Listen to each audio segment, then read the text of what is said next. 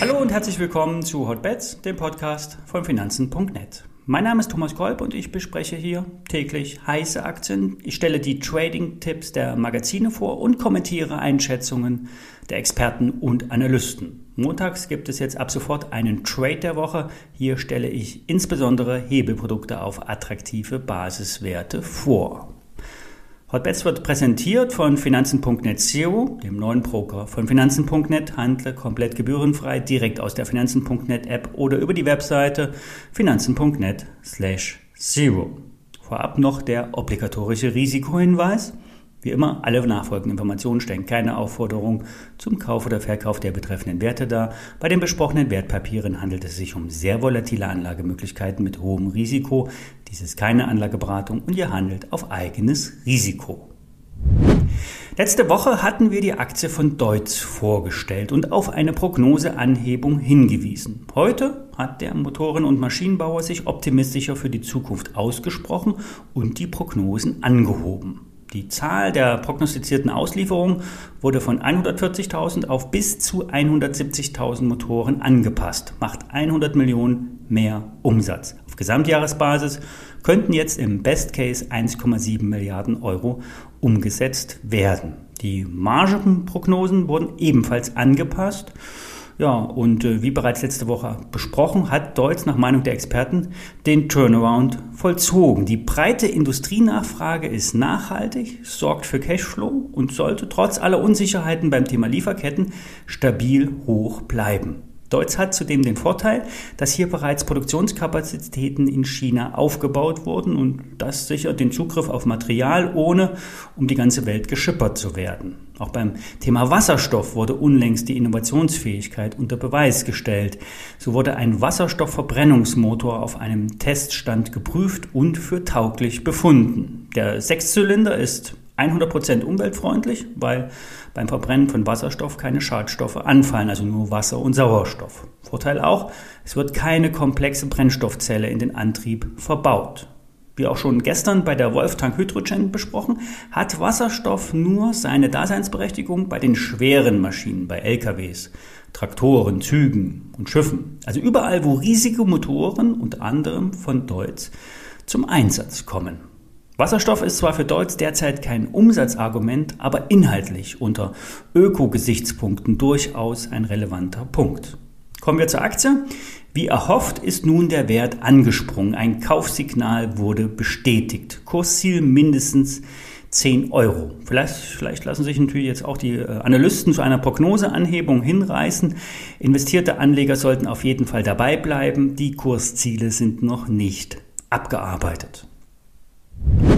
Noch ein Wert mit Potenzial, der kurz vor einem Ausbruch steht, ist die SFC Energy. SFC ist ein Spezialunternehmen für den Bau von dezentralen Stromaggregaten. Auf Basis von Wasserstoff und Methanol Brennstoffzellen werden stationäre und mobile Hybrid-Stromversorgungslösungen errichtet. Unlängst gab es eine Absichtserklärung mit einem indischen Staatsunternehmen und hier soll es um alternative Energiemanagementlösungen gehen. Weltweit geht es um netzunabhängige Stromversorgung, vor allen Dingen im Katastrophenfall. Aktuell auch in Deutschland ein ernstzunehmendes Thema.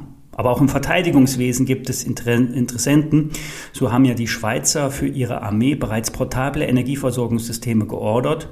Ja, und auch bei der Überwachungstechnik könnten mobile Brennstoffzellen eingesetzt werden. Die Nachrichtenlage spricht also für die Aktie. Im Chart deutet sich nun ein Kaufsignal an. Kommt es hier zu einem Ausbruch, geht es in Richtung 36 Euro. Ein Ziel von Metzler. Andere Analysten gehen von 44 äh, Euro aus und das Alltime High ist mit 52 Euro noch ein gutes Stück entfernt. Doch wenn die Story intakt bleibt und danach sieht es aus, kann, kann SFC Energy auch weiter steigen. Zum Schluss noch ein Tipp von einem ja, sehr erfolgreichen Daytrader, Ingmar Königshofen, der auf äh, Daytrading spezialisierte Händler geht, aber immer wieder auch Positionen ein, die mehrere Wochen oder Monate laufen. Und dabei spielt die Sentimentanalyse eine große Rolle. Ingmar schaut sich zum Beispiel die COT-Daten der Terminbörsen an. Hier werden wöchentlich die Positionen der Händler äh, veröffentlicht. Hier gibt es zum einen die Spekulanten, die Produzenten und die Einkäufer und fast alle haben unterschiedliche Interessenslagen.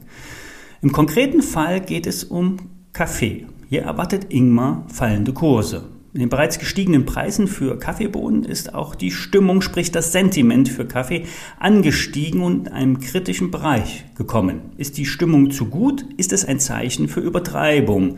Wer kauft noch, wenn alle schon bullig und investiert sind? Das Sentiment ist als Kontraindikation anzusehen. Historisch betrachtet hat sich dieses Muster schon häufig gezeigt. Gute Stimmung, alle bullig, Abverkäufe folgten. Die Saisonalität, die zeigt an, historisch betrachtet fällt Kaffee im Juni und September. Stärkster Monat ist Dezember. Die COT-Daten der Profis zeigen nun derzeit an, dass die Commercials, also das sind die Produzenten und Abnehmer, wie die Kaffeeröstereien zum Beispiel, sich derzeit gegen fallende Kaffeepreise absichern.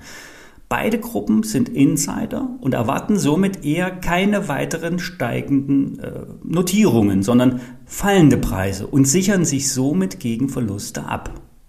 Aus charttechnischer Sicht oder Perspektive sind aktuell Zwischenhochs direkt in äh, der Kurskette zu erkennen. Fazit, die Stimmung ist zu gut, spricht für Short. Die Insider sichern sich ab, spricht für Short. Und die Markttechnik sagt Widerstände voraus. Für Ingmar also ein Grund, eine Short-Position gegen den Markt einzugehen. Das macht er mit einem Short-Zertifikat, mit einem Hebel 3, eher ein moderates Investment, nicht zu heiß und trotzdem attraktiv. Wichtig, wer sich gegen den Markt stellt, schwimmt gegen den Strom. Hier spielt die Zeitachse immer eine Rolle. Eine Übertreibung, die kann nämlich länger andauern, als man sich Shorts leisten kann.